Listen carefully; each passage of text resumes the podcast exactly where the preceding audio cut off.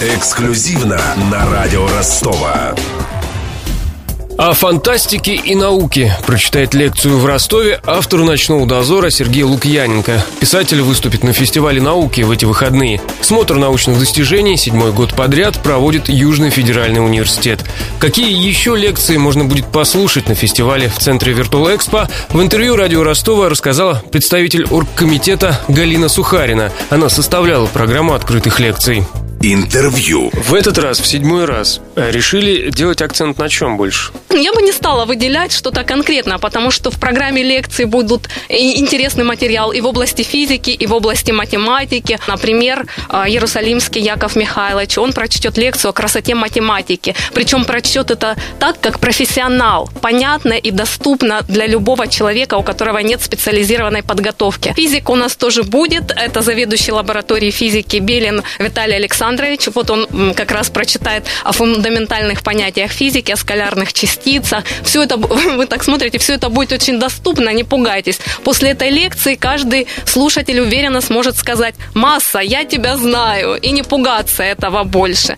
Но, конечно, у нас в программе лекций будут э, э, мероприятия рассчитаны не только для физиков, но и для лириков. В этом году к нам приезжает один из самых известных писателей-фантастов в России Сергей Лукьяненко. Читающая аудитория, которая любит фантастику, конечно же, его знают. Не читающие могут его знать а, по серии книг «Дозоры», по сюжетам которых сняты фильмы «Дневной и ночной дозор». Но на тему фантастики не только Лукьяненко, как я вижу из программки, да. будет выступать. Будут выступать сотрудники Интернационального союза писателей. Это Андрей Синицын и а, Дмитрий Байкалов. И это еще не все.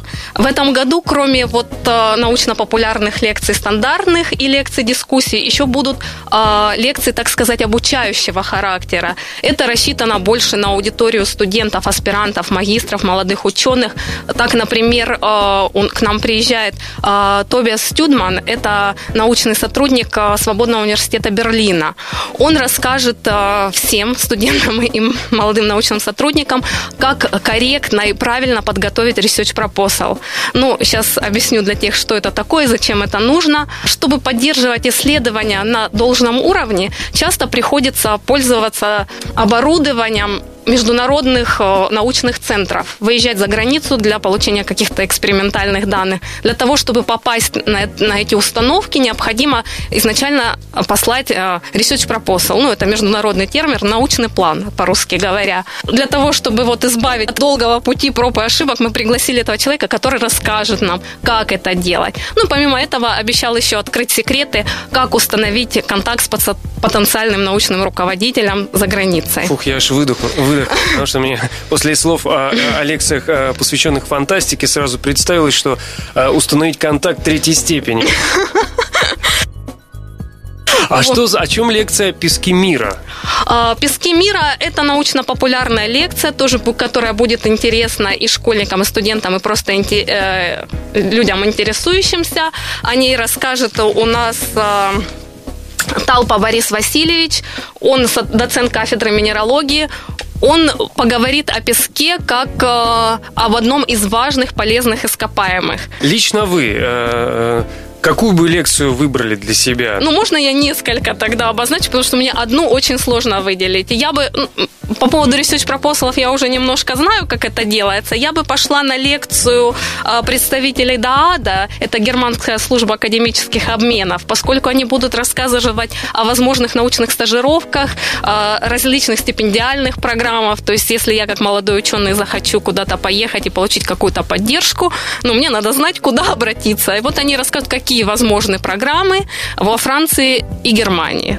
Это что касается вот практической выгоды. Помимо этого, а, ну, мне еще интересна лекция молодых ученых, например, искусственный интеллект спасение или угроза. Если бы у меня была возможность не заниматься организацией, а приходить, я бы приходила на лекции и слушала вот с 12 и до конца выбирая. И то можно разорваться, потому что лекции идут одновременно в трех залах. Ну как вот выбрать между стипендиальными программами Лукьяненко? Ну мне и то, и другое интересно было бы. Очень сложный выбор. И еще одна такая небольшая ремарка. Вход, э, вход на лекции, на фестиваль науки свободный, но я предупреждаю всех слушателей заранее, что количество мест в залах ограничено. И поэтому, чтобы гарантированно попасть на какую-то интересующую вас лекцию, рекомендую вам пройти регистрацию участника, опять же, на сайте фестиваля науки, и ну, представиться, ваша фамилия, имя, отчество, и какую лекцию вы бы хотели посетить. Тогда вы придете, назовете свою фамилию, и независимо от количества наполнения вы попадете на эту лекцию, потому что приоритет будет отдаваться тем людям, которые прошли регистрацию. Это было интервью с представителем оргкомитета фестиваля науки Галиной Сухариной. Фестиваль пройдет в эти выходные в Virtual Expo. Его программу можно найти на официальном сайте и в наших пабликах в социальных сетях. Беседовал с гостем Денис Малышев, помогал в студии Александр Стильный.